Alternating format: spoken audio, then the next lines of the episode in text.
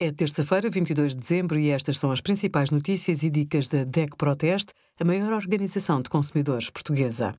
Hoje, em DEC.proteste.pt, sugerimos multa à MEL, reforça as nossas críticas aos operadores de telecomunicações, esclarecemos se o Delta Q Kids é aconselhável para crianças e como ligamos famílias com a nossa oferta de tablets.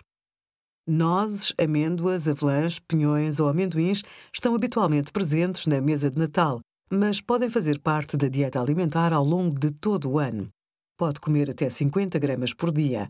Quer como aperitivo, quer como acompanhamento em saladas, carne ou peixe, misturados com iogurte, queijo ou cereais e em sobremesas.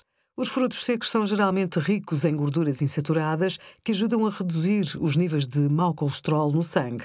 Se sofre de hipertensão ou deseja perder peso, opte pelos naturais, sem sal e sem serem fritos ou tostados. Obrigada por acompanhar a DEC Proteste a contribuir para consumidores mais informados, participativos e exigentes. Visite o nosso site em dec.proteste.pt.